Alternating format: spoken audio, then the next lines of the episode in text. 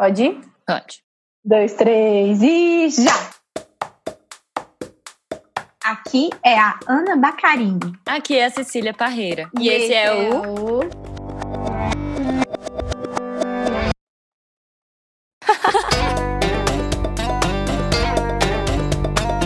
Tempo de ócio. Altos papos.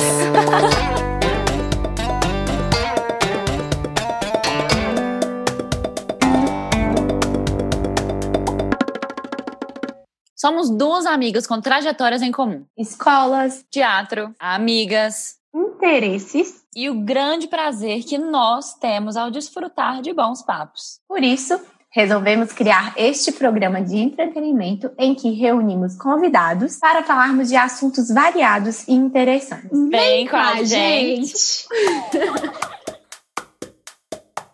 Antes de mais nada, Esse é o nosso programa número 1. Um. Então, peraí que a gente vai te explicar a nossa dinâmica. trazemos convidados que não se conhecem entre si. Contamos muito pouco Quase nada. do que falaremos no programa para eles. A ideia é ter um papo espontâneo.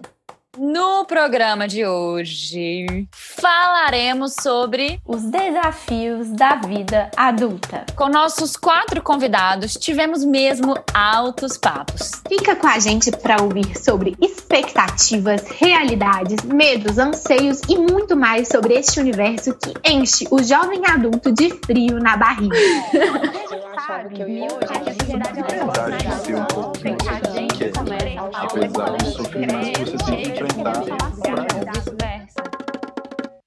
Bom, gente, é, primeiro, muito obrigada pela disponibilidade de vocês e por vocês terem topado estar aqui com a gente hoje. É, é muito importante para a gente, né? Porque primeiro episódio. Hoje a gente está recebendo então a Laura, a Maria Clara, o João e o Tomás. E a gente queria saber né, se vocês se conhecem. Não, não conheço ninguém. Conheço Tomás. Droga. João, Tomás? Eu, é, eu conheço só a Maria. A gente, a- a na verdade, eu ah, não conheço mais ninguém, tirando vocês duas. Né? De onde vocês conhecem, João? É, Tomás e Maria Clara? Teatro, a gente fez um tempo. Nós fizemos teatro juntos. é. Ah. Foi uma época mágica. Mas aqui, vou pedir para vocês se apresentarem, é, falando nome, idade e quando vocês eram criança, o que, que vocês queriam ser quando vocês crescessem. Pode começar, Laura.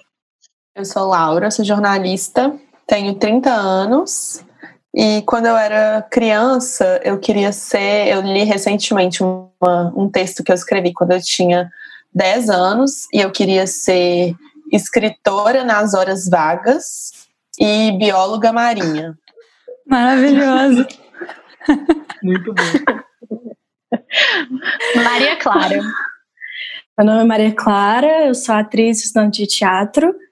É, quando eu era pequena, acho que eu queria ser atriz mesmo. acho que nunca quis outra coisa, não. Você é bem decidido. Arrasou. E quantos anos você tem? 18. Ótimo. João? Olá, meu nome é João Vitor, eu tenho 28 anos e quando eu queria. Eu tenho duas memórias assim de desejo de, de menino assim. Eu queria muito ser juiz, porque meu padrinho é juiz. Eu acho que eu tinha o ímpeto de fazer justiça.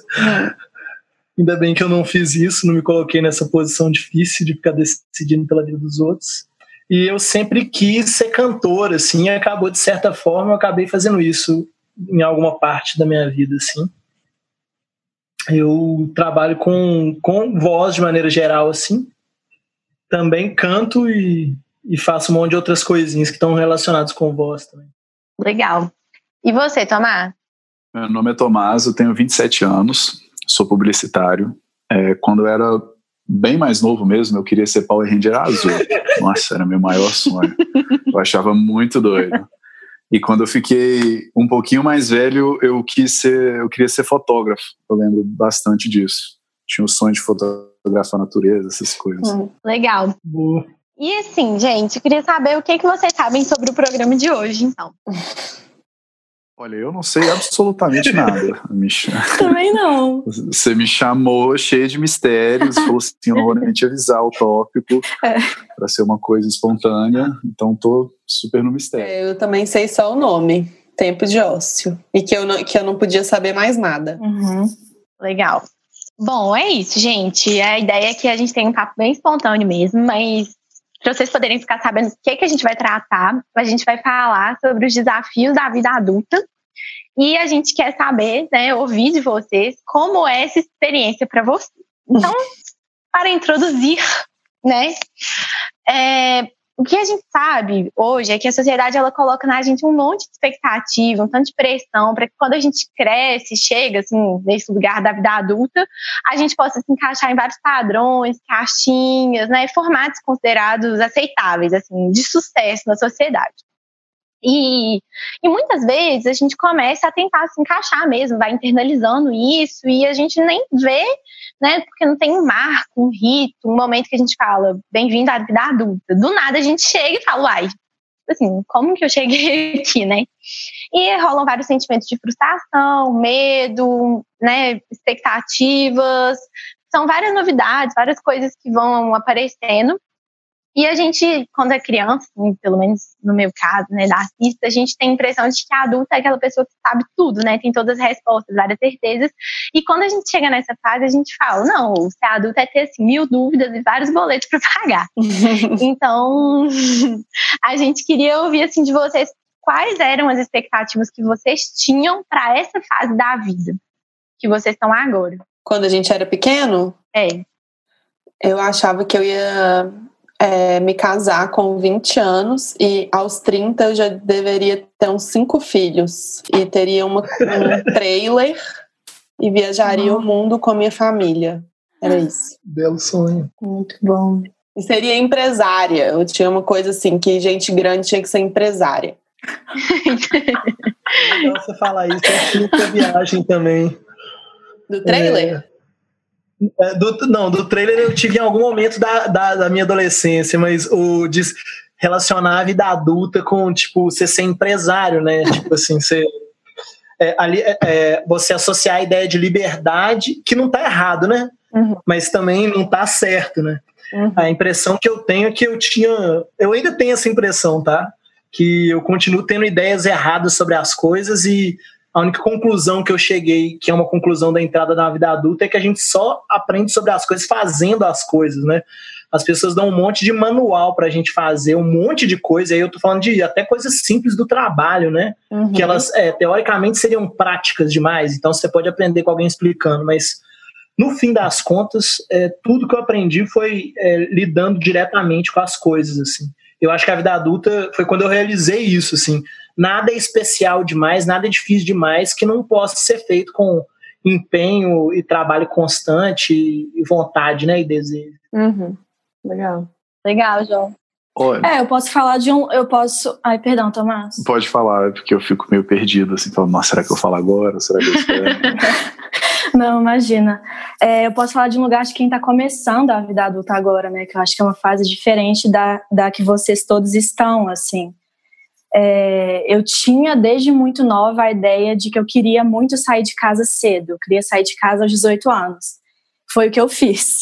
É, hoje eu moro em São Paulo, assim, claro que não tenho minha independência financeira nem perto disso, mas eu acho que se eu for colocar assim minhas expectativas para um futuro breve, para daqui a poucos anos, é, com certeza é ter minha independência financeira e trabalhar muito, que é o que desde pequena eu vejo também como que é adulto, é trabalhar muito e pagar suas próprias contas, assim, vai bem por aí. Tomás. Bom, falando da minha experiência quando mais novo, é, gostei muito do que você falou, Ana, sobre a gente achar que quando a gente fosse mais velho a gente teria respostas. É, como né, uma criança assim muito ligada aos meus pais, eles me passavam uma extrema segurança. Eu falava, cara, quando eu for mais velho, eu vou saber total das coisas, entendeu? vou entender tudo que eu estou fazendo, porque eu, como criança, não sei nada, quem sabe são os meus pais. E aqui estou, aos 27 anos, sabendo absolutamente nada. né? a, não, concordo muito com o que você disse que não tenho, assim, a gente vai viver no dia, os dias procurando respostas e convicções e a gente não encontra mesmo, não. O que eu gosto, apesar de tudo, da vida adulta é que ela te dá muita, muita liberdade de ser um pouco quem você quer, né? Apesar dos sofrimentos que você tem que enfrentar para isso.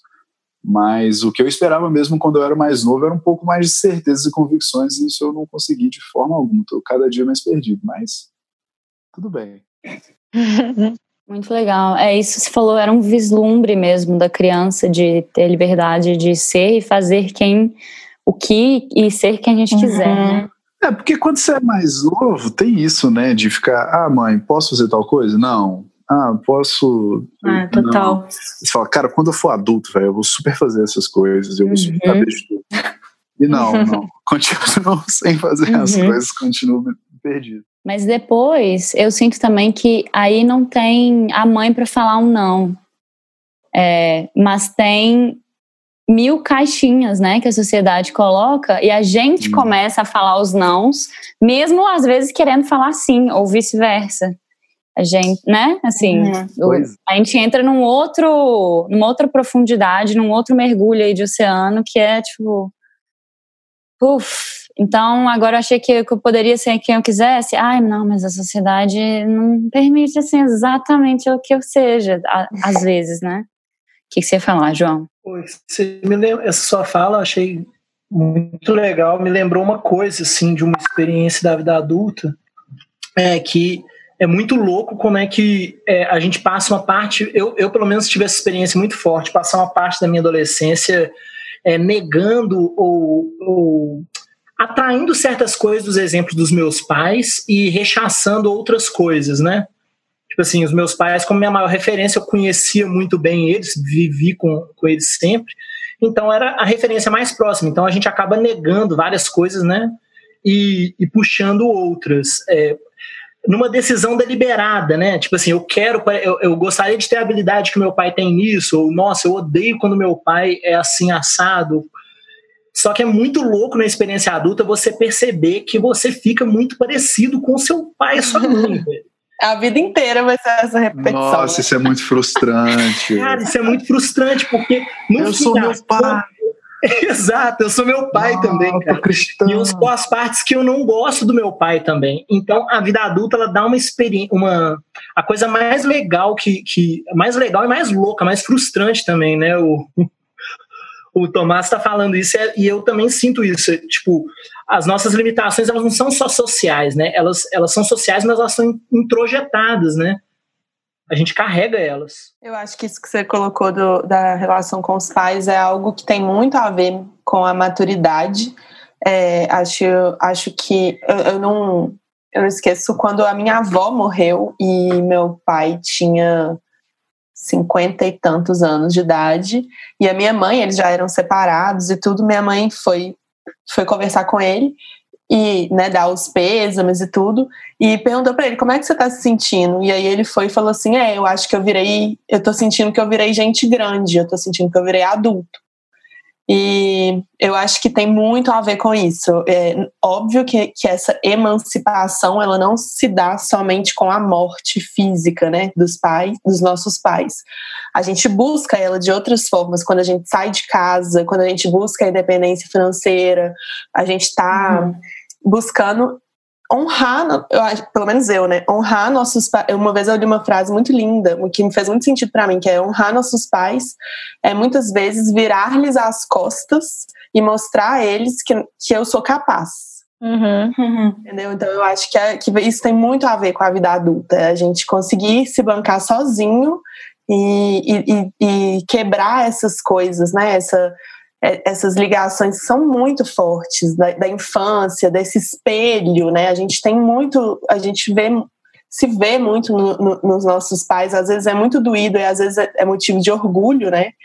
Mas é, entender também que somos indivíduos é, é para é. além deles, né? E que a gente pode seguir, que a gente consegue e que vai dar tudo certo. Eu acho que isso também faz muito parte da maturidade, não é fácil, e mas é muito necessário. E às vezes é só uhum. com a uhum. morte física mesmo, né? Mas outras em, outros, em outras situações não. É, às vezes é uma morte simbólica também, né, Lauritius? É. Assim, isso é uma coisa muito freudiana também, né? A gente pode entrar em vários caminhos por aí, mas assim, eu queria saber, assim, se hoje, né, todos nós aqui nos consideramos adultos. Eu me considero. Eu acho que... Adulto. Perdão. é, eu acho que tem uma coisa muito interessante que o João falou lá no início, que é da vida adulta, né? Que é você viver as coisas por você mesmo. Uhum. Que aí você começa a entender que aquelas vivências são suas, enfim, eu acho que tem super a ver com, com o que a Laura falou agora e com o que a Cissa falou das caixinhas, né? Porque essas caixinhas vão sempre existir, sejam elas colocadas por alguém ou colocadas por nós mesmos, assim.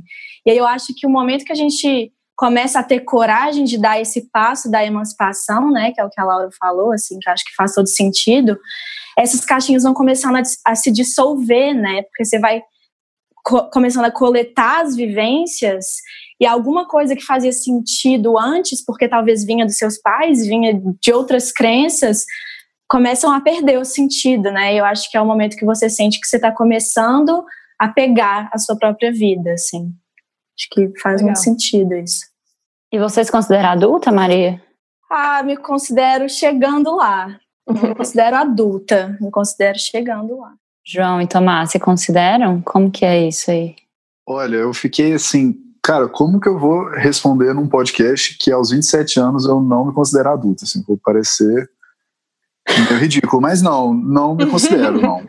É, eu acho que. Nem eu, Tomás. É, sabe, eu acho que para mim, ah, ser, olha, por exemplo, é, achei muito poderoso isso que a Laura falou, né, do por exemplo, o pai dela tinha o quê? 50 e tantos anos? Uhum. 50 e tantos anos quando é, a mãe dele faleceu, e aí sim ele teve um choque, né? E falou, cara, agora eu tô me sentindo adulto.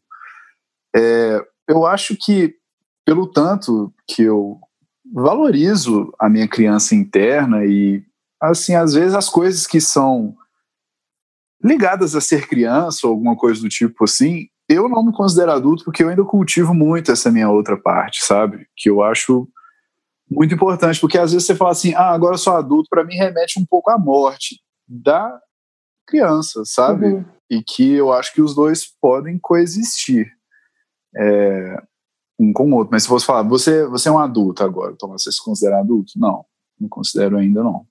Ainda solto, um, às vezes solto uns, ah, quando eu crescer, brincando. Assim. Mas é eu porque. Eu solto essa sem brincar, eu falo verdade, verdade, é... às vezes. Pois é, não sei, eu acho que falar que eu me considero adulto remete a muita tristeza, assim, sabe? A, a uma seriedade e a uma frieza, assim, que talvez eu não, não esteja pronto para abraçar nesse momento. Entendi. É, a gente falou muito assim sobre as expectativas, né? Passamos um pouco pelas realidades, né? Do que de fato faz da vida adulta a vida adulta, mas a gente né, queria trazer uma outra abordagem aqui também, que é isso, assim, de que a gente percebe que muita gente entre os 20 e 30 anos, né, que é esse processo do amadurecimento, que a gente entende dessa forma, sente que tipo, perderam tempo de experimentar, que deveriam ter se dedicado para mais alguma coisa antes, ou ter arriscado, sei lá, quando tinha 15 anos. E a gente queria saber, tipo, para vocês é assim? Vocês se sentem dessa forma? É, e eu queria começar com o João, por favor. É, eu vou, vou responder a outra a pergunta anterior, que eu achei muito, muito legal essa resposta de todo mundo.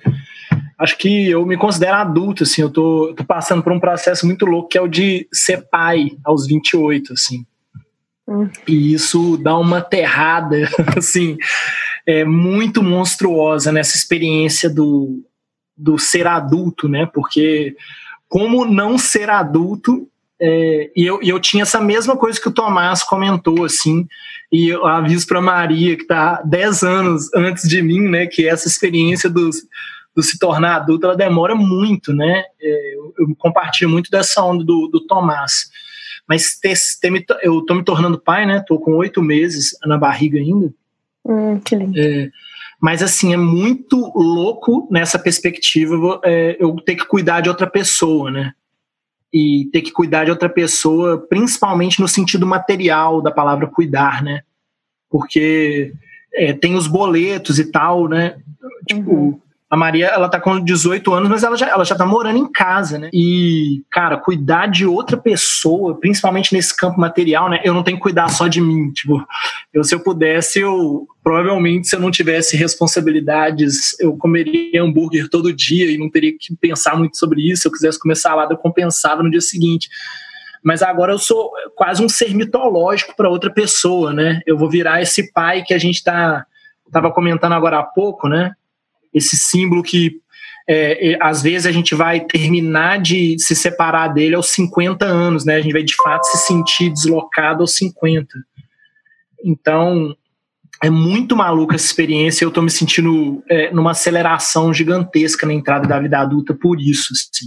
E tem uhum. sido. É, não tem sido assustador para mim. Tem sido, confesso que até um pouco gostoso é, ter. Porque eu sou uma pessoa que precisa de limite, né? Assim, se falou de limite, que às vezes a mãe e o pai faltam na vida adulta para dar um pouco da direção.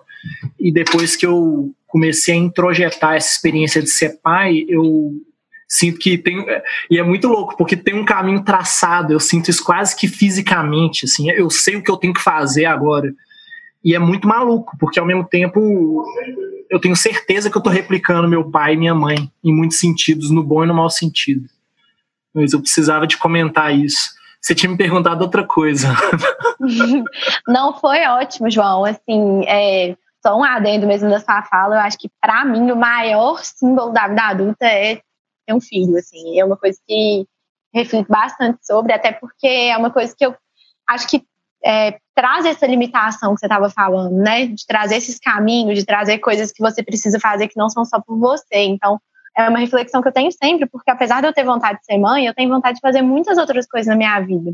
Então, às vezes eu me sinto um pouco perdida, tipo, meu Deus, será que vai dar tempo de eu ser mãe? Assim, às vezes rola um pouco desse sentimento comigo.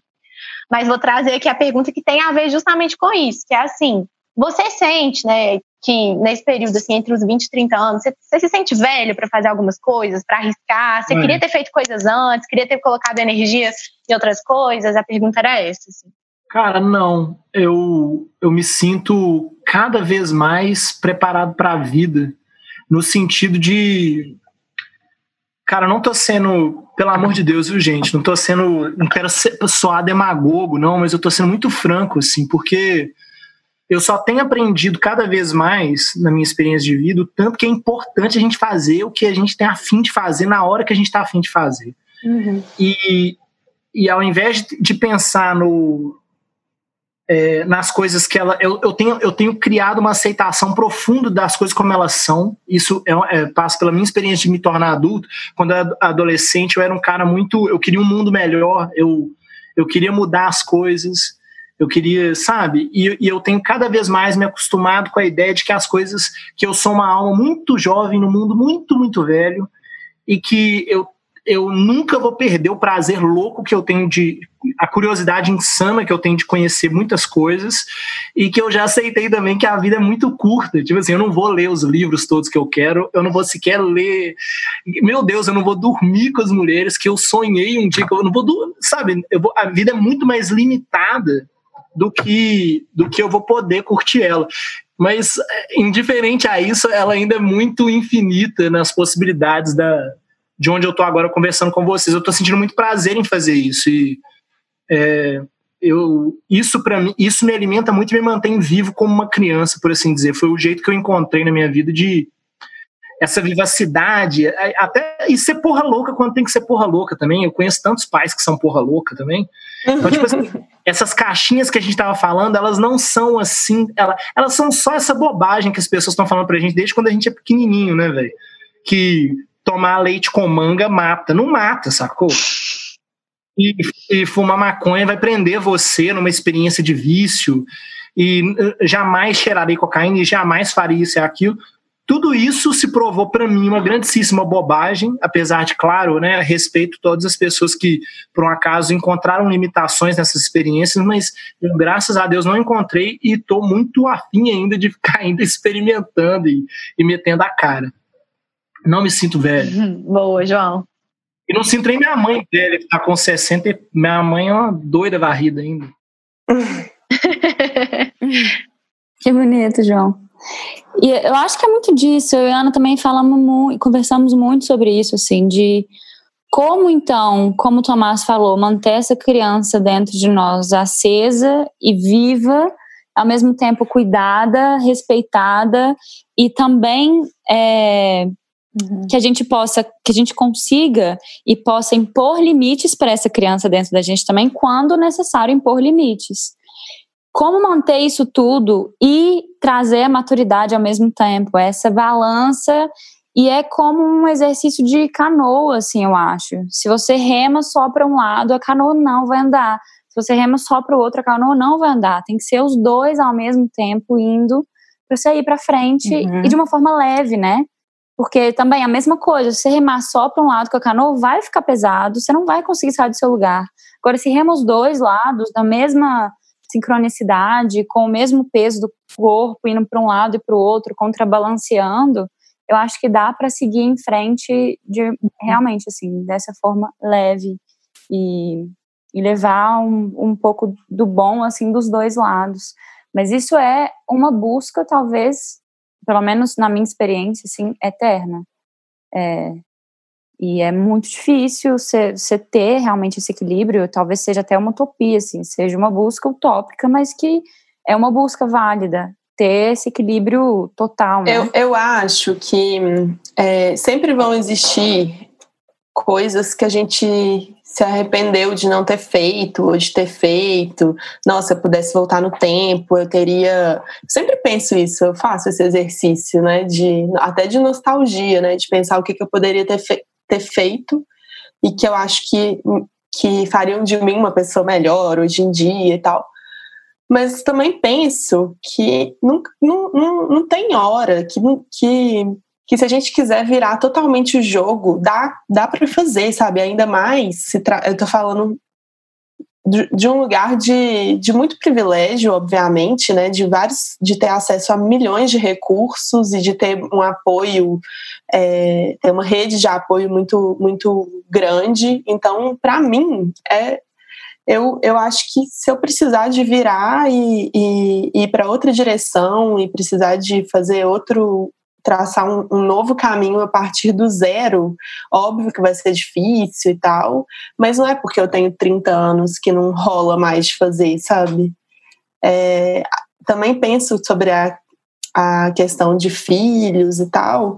É, eu, eu, eu, acho que eu penso um pouco diferente. Eu nem sei se eu, eu não sei se eu vou ter filhos um dia, mas eu acho que ter filhos não quer dizer que sua vida vai paralisar e que aquilo você não vai se divertir mais e tal, é, né? Que você vai ficar engessado naquilo ali. Não, você pode você pode levar seu filho junto, sabe? Fazer trilha com ele, levar ele para teatro, uhum. ensinar ele. É uma aventura que tem outras, outros brilhos, sabe? Então eu, ve, eu vejo um pouco por esse lado. É, e, e a maturidade vem com a, com a experiência mesmo, né? A gente vai. Tem gente que. Eu estava olhando para Maria falando, né? Ela tem 18 anos. É, eu com 18 anos, gente, que isso? Quem que era eu da noite? Eu era. Eu vejo as pessoas, os jovens hoje, né? As pessoas mais novas hoje, com uma desenvoltura, uma consciência tão, tão maior do que eu tinha, sabe? Eu não. Sério, eu era muito imatura com essa idade. É, então, acho que não tem muito essa, essa regra. Sempre vai ter uma coisa que você vai olhar para trás e vai falar: ah, eu acho que eu teria feito diferente. É, acho que talvez tá meio tarde para fazer isso, tá meio tarde para fazer aquilo. Mas não tá. Que bom, Lauritas.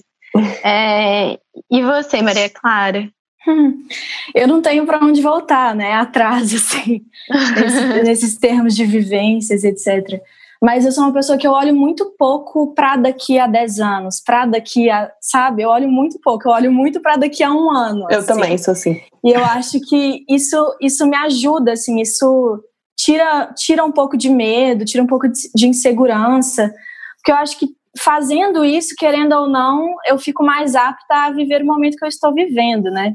Então, o que, aconte o que já aconteceu comigo é mais ou menos o contrário, é do tipo, ah, será que está muito cedo para fazer isso?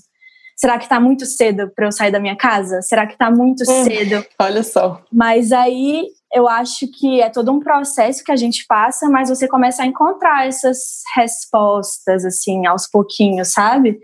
E aí hoje, hoje atualmente, eu me sinto muito feliz por ter feito as escolhas que eu fiz até aqui e no lugar que eu tô agora, sabe? Uhum. Eu acho que isso que você falou é uma coisa que só, só, vou, falar, só vou comentar rapidinho.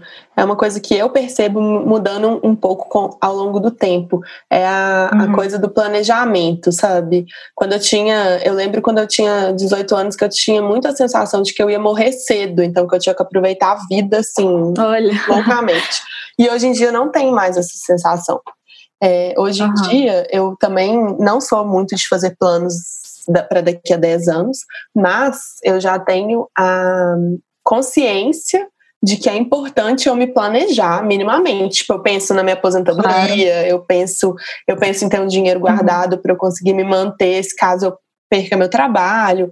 Eu penso em Com ter, certeza. sabe, essas coisas assim, práticas, é, elas se tornam mais evidentes com, com quando, quando o tempo passa, né? Quando você vai ganhando uhum, mais uhum. anos.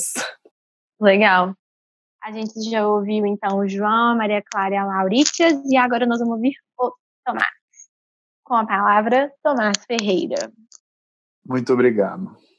Então, Ana, tanto você quanto a Cissa são pessoas que me conhecem há muito tempo e não sei qual que é a opinião de vocês em relação a isso, mas pelo menos eu sinto que eu mudei muito. É, e quando eu olho para trás e, e, ameaço a ter esse pensamento que você falou assim, nossa, será que eu deveria ter feito as coisas diferentes? Já me dá um gatilho de ansiedade, sabe? De, de eu ficar uhum. pensando que eu perdi tempo, que eu deveria ter feito tudo diferente.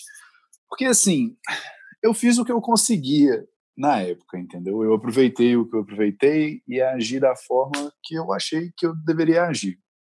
Então, eu acho que o mais importante mesmo é a gente aprender, né, com o que passou. É óbvio que eu faria diferente várias coisas. Quem nunca teve aquela aquele sonho assim, né, que você volta no tempo na quarta série com a cabeça que você tem hoje. Aí você domina os coleguinhas, sabe, não dá uma bola fora, faz tudo que você tá afim, é bom em tudo, mas não é assim.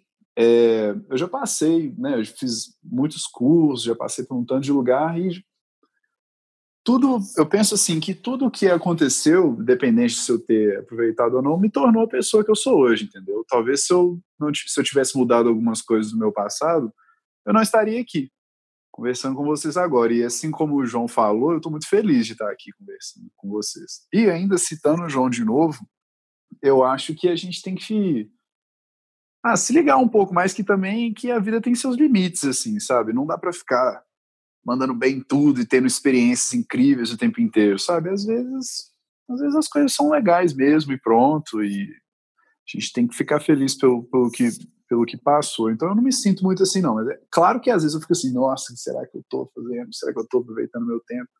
Mas eu tento me afastar um pouco disso, que eu fico meio ansioso. Uhum. É, eu acho que esse é um, um, pensamento que gera bastante ansiedade mesmo, até porque a gente tem zero controle sobre o tempo que já passou, né? 100%. Mas, enfim, é, para poder complementar esse papo, né, a gente vai trazer agora um conceito, que é o conceito de setênio. Bom, os setênios, eles são ciclos que são divididos a cada sete anos e que eles fazem parte é, da teoria da antroposofia, né, que busca ler, interpretar a vida a partir do que a gente vai vivendo. E foi, é uma teoria que foi criada pelo austríaco, filósofo austríaco Rudolf Steiner, e que é, acredita que assim esse período de tempo, de sete anos, é o tempo que a gente demora para poder absorver o conhecimento e depois partir para um outro ciclo. Eu queria saber, de uma forma bem breve, tipo, sim ou não, vocês já ouviram falar dessa teoria? Sim. Não. Eu fiz meu ensino médio no colégio Rudolf Steiner, então com certeza. Já ouvi falar muito. com certeza. Eu já, eu sou fã dos colégios Rudolf Steiner. Bom, então se a gente for olhar por essa teoria, né, a gente vai ver que eu, a Cissa, o João e o Tomás, a gente está no mesmo setênio, que é dos 21 aos 28 anos. A Maria Clara está no centênio dos 14 aos 21. e a Laurita está no setênio dos 28 aos 35. Eu vou falar qual que é a ideia geral de cada uma dessa, desses setênios, só para a gente poder estar tá todo mundo situado do que, que a gente está falando. Uhum. Então, o setênio meu, do João, do Tomás e da Cissa, do 20, de 21 aos 28 anos, tem como perspectiva o eu, a independência e a crise do talento. Da Maria Clara, dos 14 aos 21, é a puberdade barra adolescência, e aí tem a questão da crise de identidade. E o da Lauritius, que é o setembro dos 28 aos 35, é a fase organizacional, que também tem essas crises existenciais. Então, assim, com esse panorama, né, Tomás, que não conhece tanto, nunca, já ouvi falar, eu também não posso falar que eu sei tudo sobre isso, talvez a Maria Clara seja a que mais sabe aqui dessa conversa, é, a gente quer entender se vocês se identificam com essas frases resumo destes momentos de vida. E eu quero começar com a Lauritias respondendo. Olha, eu acho que me identifico sim. É, e, e, tem muito a ver com o que eu acabei de falar, falei há pouco tempo, né, de, dessa, é, desse movimento de plan, mais planejamento mesmo, que a gente começa a se preocupar mais com o futuro. É, a partir dos vinte e tantos anos, acho que isso começa a bater forte, é, porque a gente começa a ver nossos pais envelhecendo muito, a gente começa a ter que pagar muitos boletos. Óbvio, tem gente que começa a pagar muito antes, né? Muito antes mesmo. Mas comigo, tô falando a parte da minha experiência. É, então, e também pensar no futuro, pensar como é que vai ser, se, se, se, acontecer algum imprevisto, é, também começa a ter uns a ter desejos de, de, ah, de investir. Eu, eu tenho muito isso, né? De pensar como é que vai ser minha, minha vida profissional, e aí a partir de agora sou é eu comigo mesma, né? Então eu que tenho que, que pensar, eu que tenho que bancar, eu que tenho que decidir, eu que tenho que pagar enfim, é, tem muito a ver, sim, com esse centênio, né, que fala? Uhum. Setênio? Setênio. Uhum. Isso. Isso, acho que faz sentido. Legal. E, João, e você? O que, é que você pensa, assim, desse momento? Eu me identifiquei com a narração do, do meu setênio aí, demais da conta. E uhum. com a do anterior também. Você se sente meio que nos dois, assim? Não, não. Eu, eu me identifico quando, é, até pouco tempo atrás, eu estava muito num lance de. Eu estava tentando me descobrir, me. Eu tenho a felicidade de ter tentado bastante, assim. Eu cansei já. Eu acho que eu já. Eu, eu consegui nos meus 27 anos falar assim, não, experimentei legal, assim, vai, tá, tá tranquilo. Poderia fazer mais? Poderia, mas assim, deu, deu tempo também. Gastei, como diz. Uhum. Você tá assim, tá chegando aí nesse setembro dos 28 aos 35, então começando a organizar, né? Vamos falar assim, né? É, eu sinto que eu tô bem entrando, eu sou, eu sou bem jovem nesse, e tô, mas como eu, eu disse, né, eu tô eu me sinto entrando acelerado nele, assim. Uhum. uhum. Eu, é como se eu tivesse distraído até pouco tempo atrás e agora, tipo, eu entrei num carro em alta velocidade e descobri logo de cara que era eu que estava guiando. Entendi. Boa percepção. É, Tomás, e você? Eu super me identifico. Quando você começou a falar das características, aí você falou crise do talento, eu pensei, nossa senhora, 100% isso. É, Por quê? Eu achei muito. Ah, porque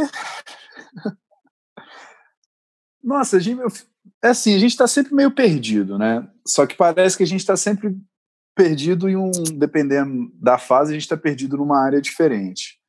E, e quando você falou crise do talento, né? É, eu não sei 100% o que isso significa, mas eu interpretei com, né? Pensei, poxa, deve ser de não saber mais ou menos para né, sua motivação, o que, que você vai fazer, o que, que você é bom, né? E eu me sinto super nisso, principalmente por causa do momento profissional que eu estou vivendo, sabe? Formei há pouco tempo, é, num curso que é um pouco complicado, né? Que é a publicidade, comunicação. E ao mesmo tempo que tem muitas coisas para fazer, eu não sei o que eu faço, fico perdido, desmotivado, mas eu tento me motivar com algumas coisas, desmotivo com outras, e é muito, muito louco, muito louco mesmo. E, e eu sinto que isso virou o meu foco há, há menos tempo. Assim, que quando eu era mais novo, isso era zero meu foco, entendeu? Era realmente mais o que você falou sobre dos 14 ou 21, né? Que era o, uhum. o Pois é. De identidade. De identidade, exatamente. Tipo, cara, quem são os meus amigos? Quem sou eu? O que, que eu gosto?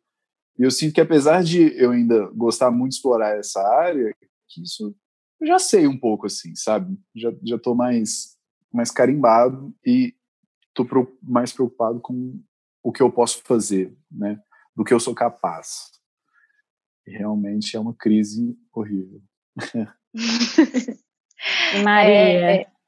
Ah, desculpa, Ana, você ia falar alguma coisa. Tranquilo, eu ia falar Maria mesmo. Maria, se, se você se sentir se você sentir a vontade de falar um pouco aí desses, dessas fases, se bobear até explicar um pouco pra gente, eu também tenho curiosidade de saber um pouco com mais profundidade, assim, ainda mais por você que estudou na, na, na escola do Rudolf Steiner. É, que escola do Rudolf Steiner, né? A escola de método do Rudolf Steiner, não sei como é que fala. Bom, escola é, Waldorf. É, o que seria essa crise de talento? Também eu me identifico, mas sei pouco também, como Tomás. E, e como que é isso para você, assim? Porque eu te sinto muito muito além dessa descrição assim de crise de identidade. Eu sempre parece que você está à frente de mim, assim. Tá como se você já tivesse sua identidade, de mim que eu falo assim, de mim como uma pessoa de 25 uhum. anos e você 18, sabe? Não de mim, pessoa uhum. filha. Mas é, parece que você já sabe muito mais sua identidade, já sabe muito mais do seu talento do, do que, por exemplo, eu mesma, sabe? Conta pra gente uhum. como que é sua percepção dos setênios e, e sua percepção do, da fase de setênio que você tá. Então, eu sei um pouco sobre setênio, não sei muito não, então vou falar dentro do que eu sei, assim. É, uma coisa que eu acho que é importante a gente atentar é que as mudanças de setênio, elas carregam crises, né? Então, acho que se vocês voltarem também, assim, nos 14 anos de vocês, provavelmente vai ter acontecido alguma coisa, assim. E, e é uma, essa mudança de, do, do 7 ao 14 para o 14 ao 21, ela é uma das mais drásticas, assim. E eu tive uma crise muito grande aos 14 anos, então eu acho que a forma que eu lidei com essa crise também determinou muito o setênio que se seguiria, assim. E eu acho que é, esse setênio que eu estou, ele trouxe muitas vivências no sentido de cumprir mesmo o que esse setênio se propõe, que é quem sou eu nesse mundo, o que eu entendo que eu posso fazer, com quem eu quero estar, o que eu, né? E que é um tanto de coisa, é um dos setênios mais movimentados que a gente tem internamente, assim. Então, eu me sinto muito, muito coerente ao meu setênio, assim. A gente tem é, o nó lunar aos 18 anos e meio, que eu sinto que eu já tive. Então, ele não foi exatamente quando ele é previsto, assim. O nó lunar também é um momento muito especial, que é um momento em que algo muito muito positivo ou muito negativo acontece e isso vai gerar uma mudança na sua vida eu acho que eu passei por isso um pouco antes, assim. Então também não é tão assim regradinho, ah, tipo, aos 27 vai acontecer isso. É, tipo, e aí se encontram, né? Exatamente, tanto que é igual o. Tomás falou, o João falou, às vezes eu me sinto mais lá do que aqui. Isso é super normal, assim, né? E no meio do CTNs a gente costuma ter alguns ruídos, então a gente tem a crise dos talentos, crise do talento aos 24, mais ou menos, assim, que é onde se espera. Que é justamente isso mesmo, é tipo, é, será que o que eu estou fazendo tem a ver com a minha missão no mundo? Ou, tipo, qual é a minha missão no mundo? É, tipo, será que eu quero continuar fazendo isso, assim? E aí tem uma coisa do CTNs que é muito interessante, que eu não queria lembrar, assim, para poder falar direito, mas eu não vou lembrar. Mas que é uma coisa, tipo assim, no primeiro setênio o mundo é belo, depois o mundo é não sei o quê, e depois o mundo é verdadeiro. Então o eu, ele vai passando por esses processos todos, né, de transformação, assim. E aí, quando você fala de, dessa coisa da identidade, Cis, eu acho que é porque desde muito nova eu tive o privilégio de ter acompanhamento, assim, né, fiz terapia desde muito nova, tenho uma família que, que sempre me abriu os olhos, sempre, é, né, me apontou coisas e manteu, manteve meu, meus pés no chão, sabe? E uhum. eu acho que tem a ver com isso, assim, a partir do momento que você tem essa rede, até o fato de ter dado uma escola Waldorf, assim, que é o que também vai te dar todas essas ferramentas para você lidar com Não, você com mesmo. Uhum. É, eu acho que isso traz alinhamento, né? Quando você entende, tipo, ah, que, que é o que a gente sempre fala, né? Do pensar, querer e sentir.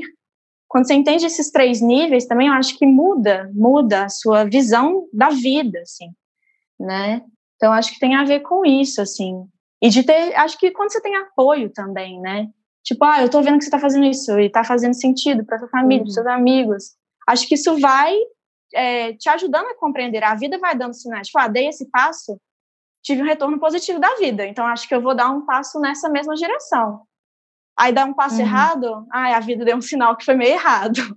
Então, acho que é essa coisa de estar tá observando, assim, né, para onde as coisas estão indo, isso vai trazendo uma segurança de quem a gente é, eu acho. É, você sempre teve o cultivo uhum. do autoconhecimento, né? Isso faz total diferença. Exatamente, exatamente.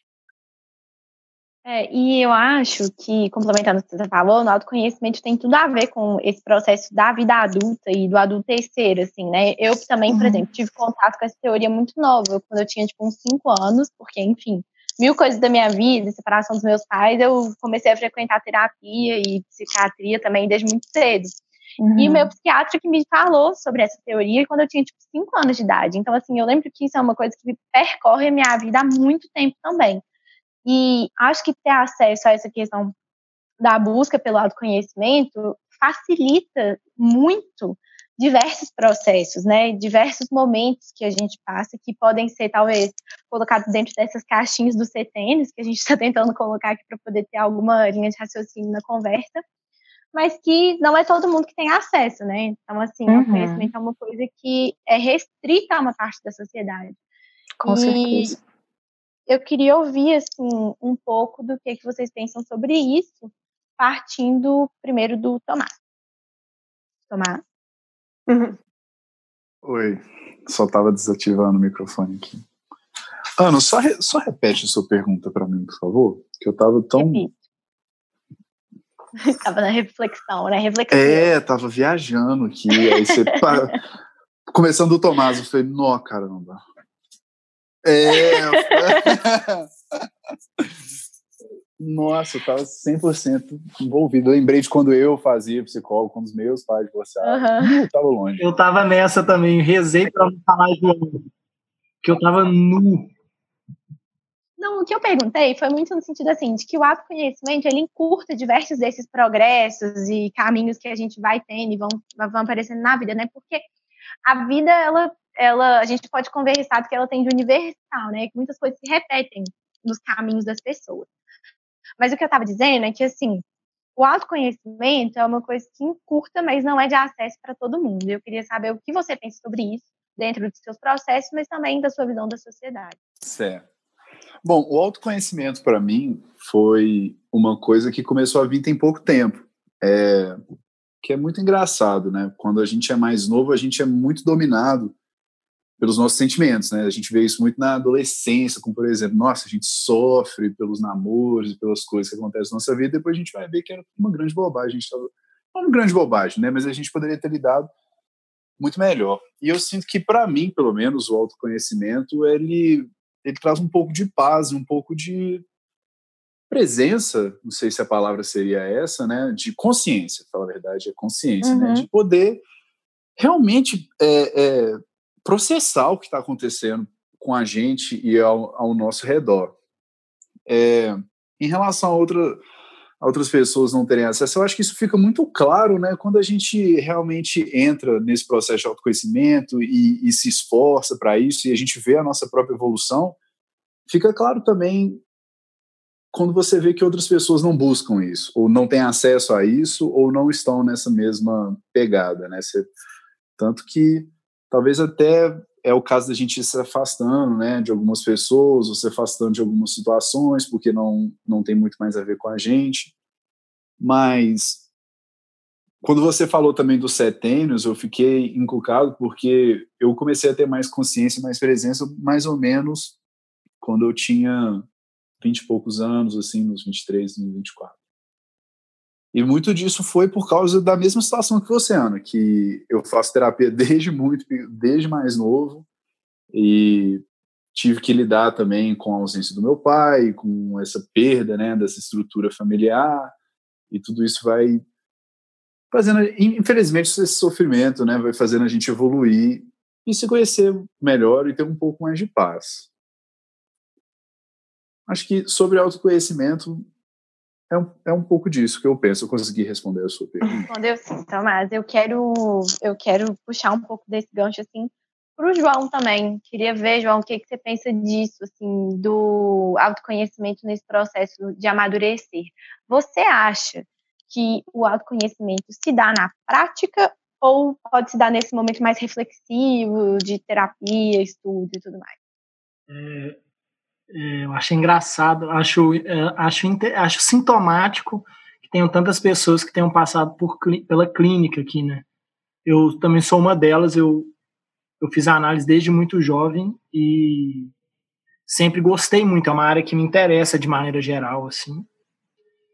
E acho que eu concordo com o Tomás, assim, nesse sentido de que a dor é uma grande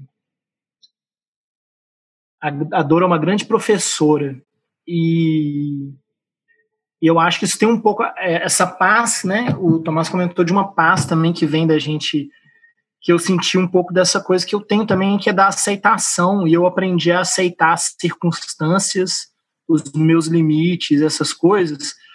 É, respondendo a sua pergunta, assim, um pouco na prática da terapia e, e estudando, entendendo que, na verdade, a gente nunca tá sozinho, né, cara? Eu...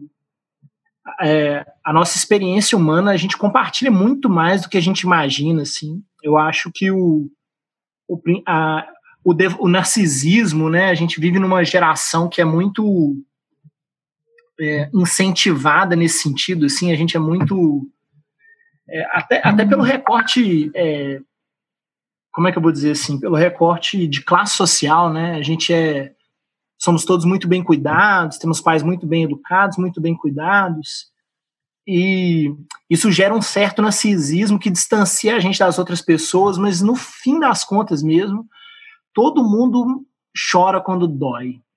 Todo mundo sangra quando corta, é, todo mundo dá gargalhada junto. E eu acho que isso é o mais legal desses sentimentos extremos que, que a gente sente na adolescência quando a gente é bem criança, né? E que eu acho que quando adulto, essa dureza que o Tomás comentou também mais cedo, né? Ela vem porque a gente vai perdendo isso e eu não consigo parar de pensar nisso, gente. Todo o autoconhecimento que eu tive na vida, ele só me fez entender o tanto que é importante a gente ser é, criança, né? Nesse sentido da vitalidade, tudo eu tenho preservado e lutado muito comigo mesmo para para me preservar cheio de vida, assim, para eu continuar tendo, tesão pelas coisas e, e ter a vivacidade para sentir pena das pessoas e é, sentir empatia, sabe? Uhum. Nó, bicho, é isso aí, velho. Só queria manifestar e, e, tanto que eu é concordo é com você. E, e, Tomás, é muito maluco porque essa é a própria experiência do autoconhecimento, porque no fim das contas somos todos uns animais que caímos na graça de ter algum senso de razão, mas ele é tão limitado, ele é, tipo assim, é muito louco, né? Eu tô, tô desculpa, gente, já tô indo muito pro filosófico, mas uhum. a minha experiência de autoconhecimento, ela veio na prática é, por esses sentimentos e eu tenho a felicidade, muitas vezes, de saber que a gente sabe muito para saber que não precisa saber tanto assim, né? Que aquele tiozinho lá do interior que, que fala nem fala português, ele fala um, um mineirês que ele conversa com a mulher dele, você não entende nada que ele está falando. Ele tem as mesmas experiências que a gente e, e, é tão importante valorizar a experiência dele quanto a nossa. Assim. E que a gente aprende muito com todo mundo, no fim das contas, né? Que eu, é, não sei, eu devaniei aqui, mas na prática esse é o exercício do autoconhecimento, assim, né? Porque a gente acaba num acaba entendendo que tudo é muito. A gente é muito vaidoso, né? A gente está sempre muito preocupado com a nossa imagem. E no fim das contas, não é isso que interessa, né, velho? Eu tô aqui com a, minha, com a minha. Eu quis namorar todas as mulheres do mundo, mas eu terminei satisfeito com uma. Eu, eu quis viver todas as vidas e tô feliz com a minha, assim. Uhum. Acho que você falou uma, um, tocou num ponto que é essencial, né, de, de considerar o recorte de classe, que realmente acontece aqui de uma, de uma forma muito descarada com esse pequeno recorte aqui dessa conversa, né? Todos nós, é, todos, igual você disse, todos aqui passamos por, pela clínica, todo mundo aqui teve experiências de, de ter passado por uma psicanálise ou por algum, alguma outra. Um profissional treinado é, para te ajudar nesse processo. E esse recurso é extremamente valioso é, e rico, mas a gente tem que lembrar que somos uma uma exceção das exceções, né? Então, é, que tem muita gente que não tem nem tempo, nem dinheiro, nem nenhuma possibilidade de acessar isso. E de lidar e reconhecer seus próprios buracos e lidar com todos os traumas e, e conseguir é, chegar na maturidade de um jeito um, um, pouco mais suave, né, saudável, porque acaba, lógico que vai chegar, vai chegar de um jeito ou de outro, vai chegar na marra, né? Com algumas pessoas a, a experiência é muito mais dura, a gente está tendo a possibilidade de chegar de um jeito muito mais suave, muito mais é, apreciando a paisagem, apreciando as experiências e tal, e É muito. É muito. A gente é um grãozinho de areia, né? Num mundo que é muito perverso, muito cruel. É, eu concordo totalmente, assim, queria voltar nessa questão social, assim, porque é, muito drástico, né, assim, as oportunidades que a gente tem nessa área de autoconhecimento, de ajuda, de estrutura, com pessoas de classe mais baixa, assim, né, eu vou dar até um exemplo, assim, que a gente estava falando de escola Waldorf, não sei o quê, Existem várias no Brasil, e assim, entre sei lá quantas centenas de pessoas, tinha tipo duas pessoas negras numa escola Waldorf, porque uma escola Waldorf custa uma mensalidade altíssima, assim, e aí existem grãozinhos de areia de trabalhos que, que tentam levar a antroposofia para outras pessoas, para outros públicos, assim. É, e aí eu fico pensando para além, claro que a gente está evidenciando um problema, mas é para além de evidenciar é, o que, que, a gente pode imaginar, né, é, de, uma, de uma possibilidade para talvez movimentar algo nesse campo, né, trazer alguma mudança, não que a gente é salvador da pátria e vai salvar as pessoas, branco, colonizador, vai chegar lá com as ideias maravilhosas. Oh, imagina, a gente mal consegue se salvar, mal consegue Exatamente. se salvar, não, a gente não se salva, a gente Exatamente. vai pensar em salvar quem? Exatamente. Então, também, quais são os caminhos é, possíveis dentro desse nosso privilégio, dentro dessa nossa classe, assim, desse recorte que todos falaram, é, fazer o que, que, é possível, assim, fazer um trabalho para isso, sabe? Para que talvez eu, então, ao invés de produzir um filme sobre tal coisa, eu vou produzir um filme sobre tal coisa, pensando nisso, sabe? Porque eu, pelo menos, vejo uma carência, assim, de produção de coisas nesse sentido, né? Até, tipo, vamos fazer um teatro burguês ou vamos fazer um teatro de rua, sei lá? Sabe? Nesses sentidos, assim, porque a gente está evidenciando um problema, mas também pouco se pensa em soluções, né? Uhum. Acho que é uma coisa importante da gente refletir também. Porque, claro que a gente sabe por que não chega até essas pessoas, mas qual seria um caminho possível para chegar, para começar a chegar essas possíveis reflexões, né? Tipo, quando que um adolescente está preocupado em cuidar da irmã dele, que a mãe dele está trabalhando, o pai dele dá o colo, não sei o quê, ai, vou olhar para as minhas dores. ele nem sabe que ele uhum. tem dor, sabe? E é óbvio que a gente tem um trabalho de educação aí que é fundamental, enfim, sistema, blá blá blá, mas acho que é importante a gente também refletir sobre esses possíveis caminhos. Uhum. É legal. Eu, assim, a gente, a gente já tem que finalizar, né? Mas eu só queria completar com uma coisa do que eu estava dizendo na minha pergunta, que era muito assim. Vou, vou, finalizar com essa questão, assim. Será que a dureza da vida, ela é justamente a universalidade que a poesia tem, no sentido de todo mundo vai passar por coisas semelhantes, independente de classe social, cor, né? Tirando toda essa parte dos privilégios, assim, a vida ela tem um percurso mais ou menos igual para todo mundo, no sentido de vão lidar com frustrações dentro de casa, depois a gente vai ter que sair, vamos ter que conquistar as coisas, né? Não necessariamente com de forma alguma, nunca com a, o mesmo tipo de recursos, né? Entendendo todo esse recorte das diferenças que a gente tem.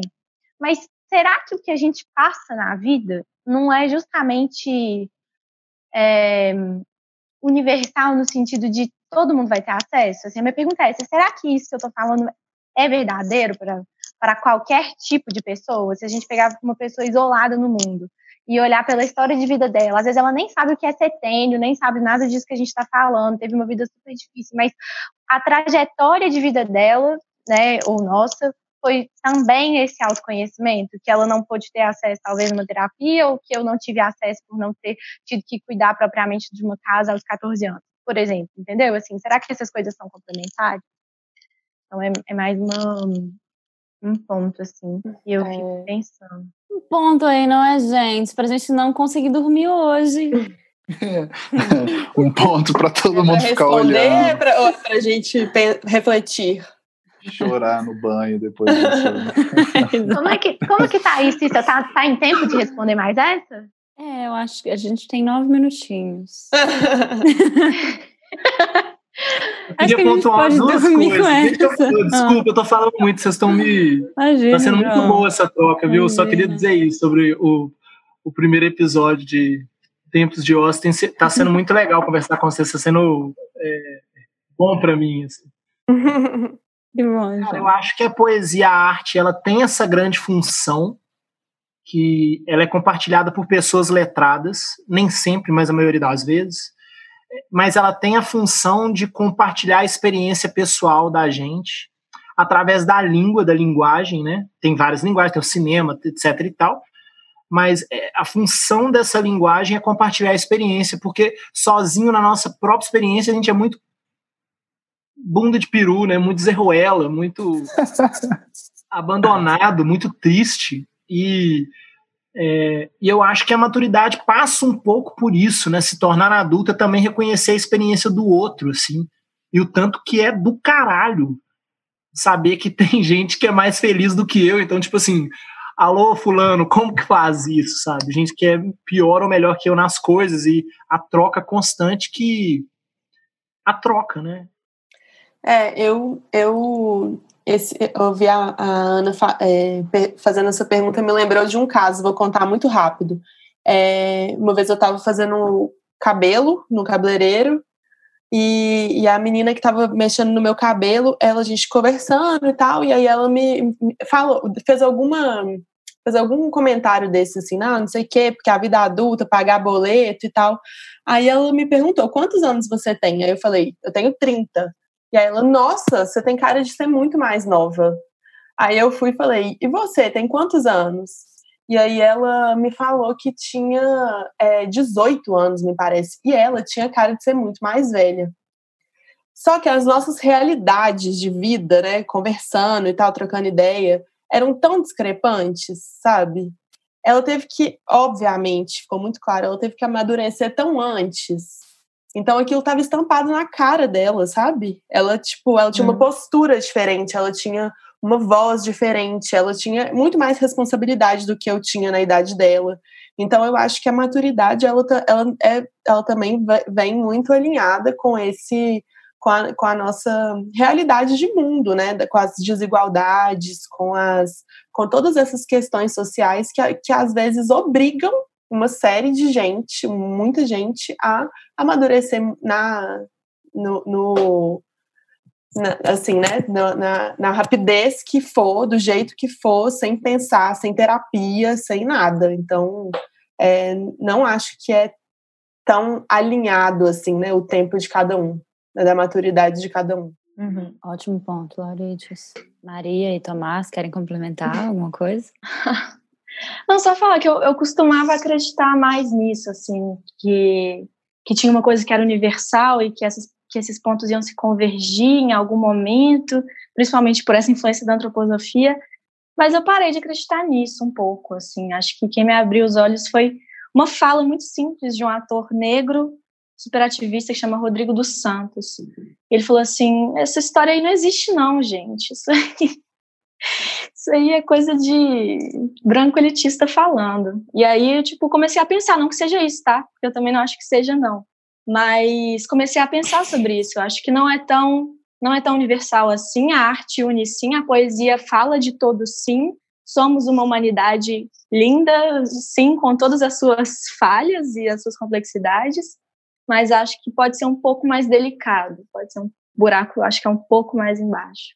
Tomás? Olha, eu eu acho assim que eu vou ficar mais na posição de escutar mesmo. Porque Sabe? Nossa, tu, tudo que todo mundo falou, todas as reflexões, eu tô meu cérebro tá mil assim, muitas perguntas e poucas respostas.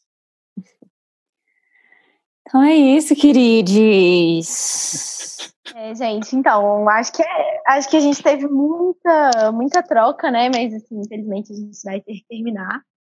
E acho que total deixou vontade de falar mais sobre isso né, em outro momento. A gente é. agradece demais a presença, a disponibilidade de você. Muito obrigada. Obrigada a vocês, gente. Foi um prazer. Obrigada. Nossa, foi muito bom. Pra gente encerrar, porque a gente tem 3 minutos e 20. Tá bom. é, que pena. Eu queria só que você, cada um falasse uma palavra, ou quem quisesse manifestar com uma palavra, de um sentimento ou de do que tiver aí dentro de vocês ou do que, que vocês quiserem propor, uma palavra para a gente encerrar e sintetizar tudo ou abrir para próximas discussões. Lauritias. Nossa. Olha, eu vou propor uma palavra que está na minha cabeça hoje, que é horizonte. Tem me faltado muito, né, nesse, nesse período de quarentena e, e é algo que está reverberando aqui. Acho que é porque eu vi o horizonte esse fim de semana, eu tive a possibilidade e isso me fez muito bem. Já que você foi de horizonte, eu vou de Belo, então. achei. Nossa, achei. achei muito bonito, muito legal que rolou. Todo mundo aqui Belo Horizontino, acho que fecha. Maravilhoso. Maria? É... Iluminação. Hum, lindo. João. Difícil, gente. Difícil é uma palavra boa. Eu vou, eu vou de silêncio, eu vou de silêncio. Nossa.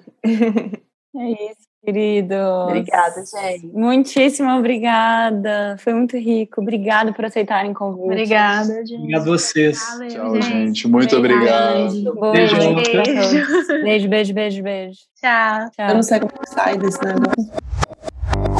E aí, o que acharam do papo, hein? Vamos continuar conversando nas nossas redes sociais. Estamos como arroba Tempo de Ócio em todas as plataformas. Vamos que vamos para os próximos episódios. Bora?